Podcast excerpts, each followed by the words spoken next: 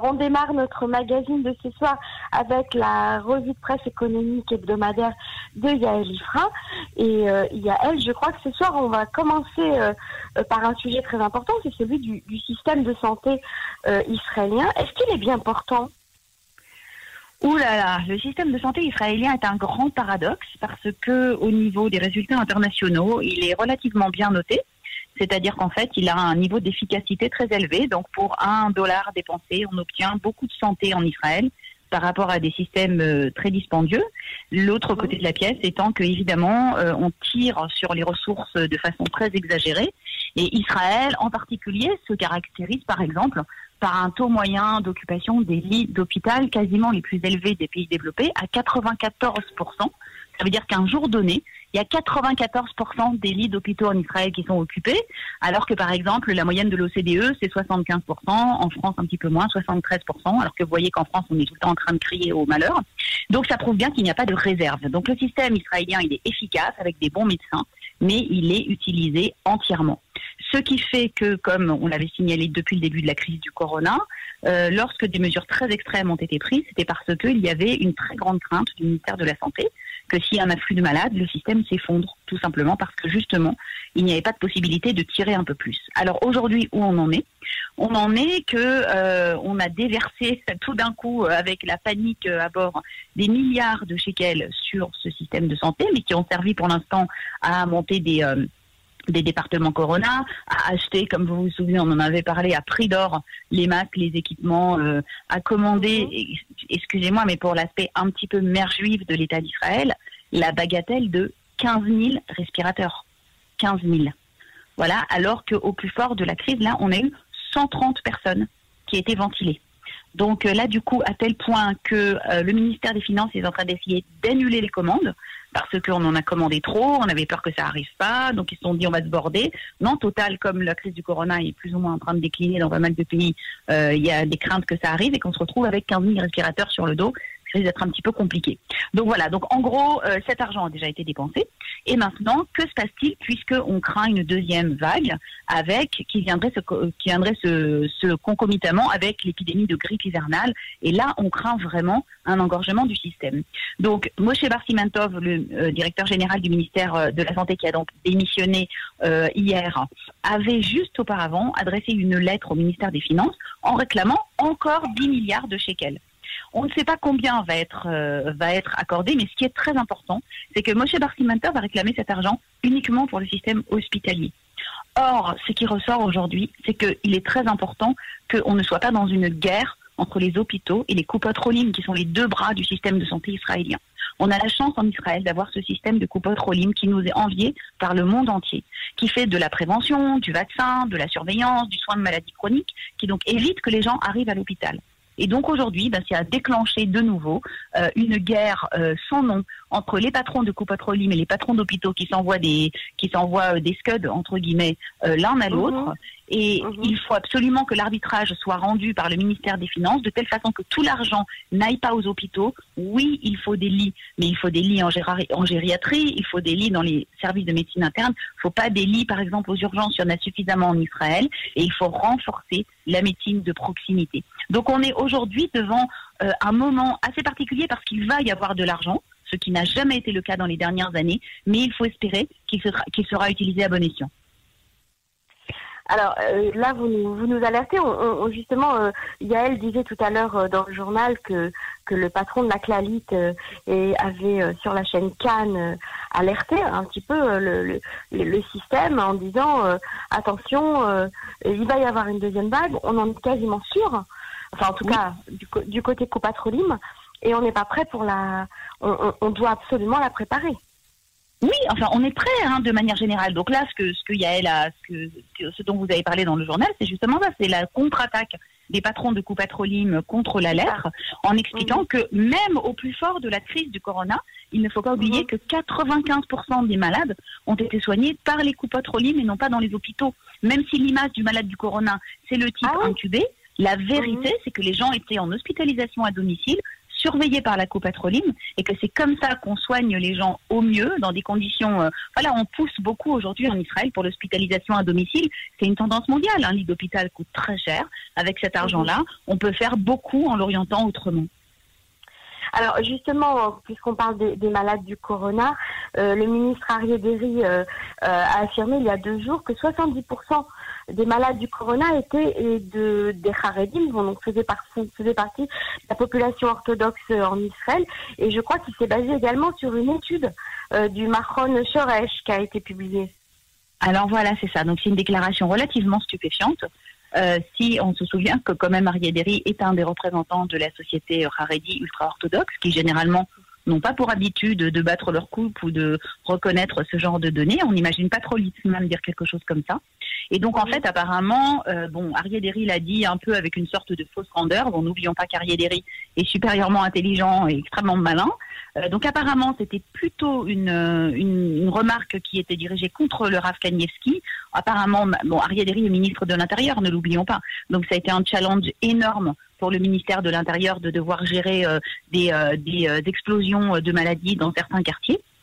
Et il a dit très ouvertement que 70% de tous les malades d'Israël du corona venaient de la société Haredi, ce qui veut dire parmi les 16 000 malades du corona qu'on a enregistrés jusqu'à aujourd'hui, seuls 5 000 ne sont pas Haredim. Donc déjà, c'est assez stupéfiant. Ça, c'est la première chose. Et effectivement, euh, il je ne sais pas s'il s'est appuyé ou pas, mais en même temps exactement, il sortit effectivement une étude euh, du Mahon Shorej, d'un professeur qui s'appelle Eyal Kimri, qui est à la fois statisticien et, médecin, et qui lui, en fait, a croisé des données statistiques avec les données de la euh, maladie. C'est-à-dire, il a croisé des facteurs comme la situation socio-économique, le niveau de revenu, le niveau d'études, le pourcentage de personnes de plus de 75 ans, la densité de population dans la ville, et le pourcentage de gens qui résident, qui habitent dans des yeshivot, qui sont en yeshiva. Alors, on sera très surpris d'apprendre qu'il y a un lien négatif entre le nombre de personnes âgées et l'occurrence de la maladie. C'est-à-dire que, comme les personnes âgées ont tout de suite été très alertées, qu'elles ont, elles ont obéi aux instructions, lui, c'est ce qu'il estime, elles n'ont pas été plus touchées, en fait, finalement. Elles n'ont pas été plus touchées. Bien sûr, parmi celles qui tombent malades, elles ont plus gravement été malades, etc. Et donc, les... peut-être le, chiffre euh, bas des, des morts en Israël, alors? Absolument, oui, oui, tout à fait. Il explique qu'en fait, même dans la population, il, il, explique qu'en fait, euh, là où, là où les, euh, les, euh, les instructions d'éloignement social n'ont pas été respectées, c'est là finalement que la maladie a éclaté, que véritablement, on sait que c'est ça qui est le plus efficace. Ce qui est très intéressant, c'est que en fait, quand on croise les données de la densité de population avec les données de maladie, ben, on se rend compte que effectivement c'est la même chose. Les euh, villes les plus denses d'Israël ont les villes qui ont été sont les villes qui ont été les plus malades. Donc euh, Elad, euh, Betar Elit, Bnei Brak, euh, Kiryat Yeharim, des villes comme ça qui étaient en haut. Et il explique aussi quelque chose d'assez intéressant effectivement, j'avais lu, je l'avais lu il y a quelques années, puis je l'avais complètement oublié. C'est qu'en fait, euh, la densité est particulièrement forte en nombre d'habitants au kilomètre euh, euh, construit, mais aussi en termes topographiques. C'est-à-dire qu'en fait, les Haredim, pour des raisons de halakha, refusent d'habiter dans des immeubles de plus de 5 ou 6 étages. Parce que les rabbinim des, des courants chassidiques leur interdisent de prendre l'ascenseur de Shabbat. Donc, du coup, on ne peut construire que des petits immeubles qui sont donc très proches les uns des autres. On imagine qu'on ferait par exemple une tour de 20 étages, autour on aurait probablement un grand espace libre, un jardin, etc. Et donc en fait, toutes les municipalités harédiotes sont construites d'une façon particulière, avec des immeubles très proches les uns des autres et peu d'étages.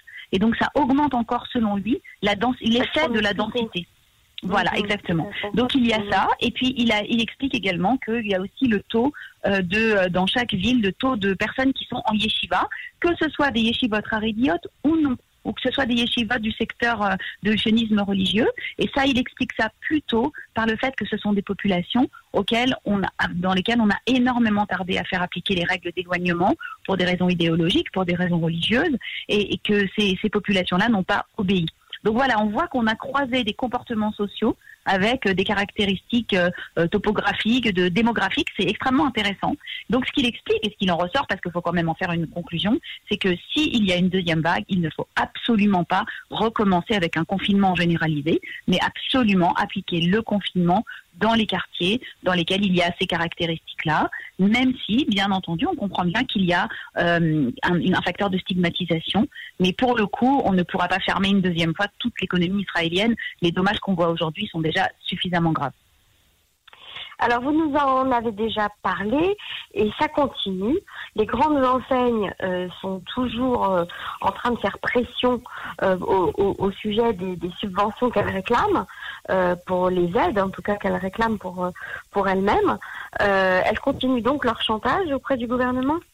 Absolument. Alors c'est à la guerre, c'est la guerre de à qui sera le plus malin puisque le ministère des Finances a effectivement cédé sur le principe en disant qu'il y aurait ce fonds de 6 milliards de shekels. Enfin, c'est pas le ministère des Finances qui a, cédé en l'occurrence, c'est le Premier ministre. Mais donc, du coup, bah, le ministère des Finances ne se presse, mais pas du tout, du tout, du tout, de déclarer quelles sont les modalités de l'attribution de ces 6 milliards de shekels. Et à la base, ce qu'on voulait, c'était un encouragement à faire revenir au travail un maximum de salariés, parce qu'au jour d'aujourd'hui, on a un très très gros problème en Israël, c'est que le choix qui a été fait de mettre massivement les salariés en congé sans solde aux frais de l'État s'avère a posteriori comme avoir été un choix euh, qui a ouvert la porte à toutes les exploitations par les entreprises. Donc de nombreuses entreprises ne reprennent pas leurs salariés ou tardent à les reprendre ou les ont mis, on a découvert en congé sans solde alors qu'elles n'en avaient pas du tout besoin. Et le taux de chômage et le taux de licenciement ne cessent d'augmenter. Ça veut dire que c'est des personnes qui ne retourneront pas au travail. Par conséquent, le ministère des Finances avait l'intention d'attribuer une prime véritablement aux sociétés qui réembaucheraient plus de à partir de plus de 50% des salariés, la prime commence à jouer. Si on en embauche 60, 70, 80, 90, vous avez compris. Et en fait, euh, les, euh, nos amis des grandes enseignes, avec euh, toujours Arel Wiesel, les amis de Castro, de Alterine, etc., eux sont pas du tout d'accord. Ils veulent qu'on baisse le seuil, qu'en gros, dès le premier salarié réembauché, on commence à les payer. Et ils ont de nouveau, euh, alors qu'ils sont en contact permanent avec le ministère des Finances, convoqué une sorte de colloque très médiatisé où ils ont de nouveau déclaré que les gens resteraient à la rue, etc. Donc, euh, ce qu'on comprend, c'est que le ministère des Finances joue la montre parce que Shaïb Avad, le directeur, a également démissionné. Ils ont tous démissionné cette semaine. Il y a un nouveau ministre des Finances qui va rentrer en, en, fonction Israël Katz et qu'il euh, va remplir, on espère, le vide qu'a laissé Moshe Carlon, puisque ça fait déjà plus de six mois que Moshe Carlon ne faisait pas grand-chose. Et donc, euh, mhm. ils espèrent que la nouvelle direction du ministère des Finances et le nouveau ministre vont prendre les choses en main. Selon moi, je le vois un petit peu comme ça. Donc, je pense que d'ici une semaine, dix jours, on aura euh, quelque chose d'un petit peu plus, d'un petit peu plus solide. Alors il y a aussi un gros problème qui se qui se profile euh, et dont on parle pas beaucoup. Il faudrait vraiment alerter les gens, c'est que leur euh, nos retraites sont en danger à cause de l'affaire Delec et de la chute euh, financière de Yitzhak Tchouva. Oui, alors c'est une affaire assez épouvantable, mais qui, qui, qui est un exemple en fait. Hein. Alors moi, si vous voulez, ce qui s'est passé, c'est que ça fait quand même trois semaines que je vois la tête de Yitzhak Chouva à la une de tous les journaux et tous les jours. Alors comprenant vaguement qui il est, hein, mais c'est quand même une histoire extrêmement compliquée. Euh, donc en fait, je me suis plongée euh, dans cette affaire-là. Euh, vous savez que suite à la commission Fishman, bon, on connaît l'histoire en Israël sur les dix dernières années de tous les fameux taïkounim, hein, donc Nori Denker, Eliezer Fishman, Shaul Alovitch, euh, Moti, Zisser, il y en avait encore un ou deux, qui sont tous tombés les uns après les autres, qui étaient en fait des hommes d'affaires, on va dire, qui ont bénéficié des largesses de l'État, qui ont pu acheter à bas prix des entreprises, qu'ils ont ensuite, à cause des accointances qui existent en Israël entre les milieux politiques, la banque, euh, les entreprises, etc., prendre des prêts à des taux complètement délirants, qu'ensuite ils n'ont, euh, pardon, pour des sommes complètement délirantes qu'ils n'ont pas pu rembourser, qu'on leur a accordé euh, évidemment des, aménagements de dette, que c'est le public qui a payé, mais il y en a qui ont fait de la prison, comme par exemple Nori Dankner, il y en a d'autres qui sont décédés, il y en a qu'on voit plus du tout, bon, bref. Donc finalement, on, a dit que c'était la fin des taïkounim. Sauf qu'il en reste un et qui s'appelle Yitzhak Tchouva. Donc Yitzhak Tchouva, pour rappeler vraiment très très très rapidement, c'est un ancien promoteur immobilier euh, de Natania. Euh, qui a fait fortune d'abord dans l'immobilier, qui dans les années fin des années 90 a racheté euh, à l'occasion d'une d'une comment on appelle ça d'un contrôle prise de contrôle hostile, comme on dit une OPA, euh, il a racheté la société Delec, qui donc était toutes les euh, euh, stations d'essence, la deuxième société de stations d'essence d'Israël et la plus grosse importatrice de voitures également. Euh, il en a fait une très grosse société. Et puis ensuite, donc c'est le groupe d'Elec. Et puis ensuite, il a investi dans la découverte du gaz. Euh, et il a joué de chance puisqu'on a découvert le plus gros gisement, enfin Léviathan, Tamar, Karish, etc. Et il était acti- donc c'est comme ça. Il a obtenu, euh, voilà, par- pareil, un résumé vraiment très très court. Il a obtenu le monopole du gaz. Donc son nom est généralement associé au mitzvah à gaz, c'est-à-dire le fait. fameux plan gaz qui fait qu'il a le monopole. Mhm. Donc en fait, il aurait dû être, comme on dit, Tchouva, vraiment euh, avoir le job de sa vie. Il avait tout ce qu'il faut, le gaz cool, garanti à un prix complètement fou, trois fois le prix que tout le monde paye dans le monde. Non, ça ne lui a pas suffi. Et il a voulu se lancer dans un investissement euh, énorme et beaucoup trop gros pour lui, puisqu'il a racheté la société Chevron, qui est une société pétrolière qui fait des forages en mer du Nord, et que pour cela, il s'est endetté de plus de 2 milliards de dollars. hein. On parle plus de shekels, on parle de dollars sur une société qui était déjà très endettée, puisque la société Delec, il l'avait déjà acheté en s'endettant. Et puis, donc, c'est un système qu'on appelle la pyramide. C'est pas la pyramide de Ponzi, puisque c'est pas un système d'escroquerie, mais c'est un système où c'est une pyramide financière. Donc, chaque Mhm. société euh, finance les retours de dette de la précédente, etc. Sauf qu'aujourd'hui, euh, toutes les estimations de Yitzhak Tchouva qui se basaient sur un taux très élevé du pétrole se sont effondrées.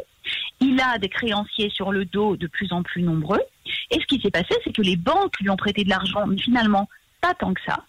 Et on a rempli- il a remplacé ses investissements par un système qui, en Israël, investit et gère un trilliard et demi de dollars, Emmanuel, un trilliard et demi de dollars.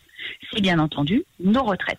D'accord Puisque les retraites en Israël sont placées dans des sociétés d'assurance qui les investissent sur les marchés financiers avec des risques très élevés.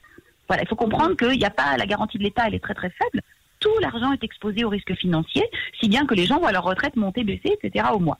Et donc, Donc la on plus a grosse un gros scandale euh, en, en perspective a Ah bah, la plus grosse- Bah, c'est surtout que là, Yitzhak Tchouva a été convoqué par l'Assemblée euh, des détenteurs d'obligations et qu'il y a une très très grosse pression pour qu'on lui demande de réaliser sa dette, c'est-à-dire de vendre tous ses actifs afin de rembourser un minimum, c'est-à-dire pas tout. Ouais. On a déjà compris qu'il ne remboursera pas.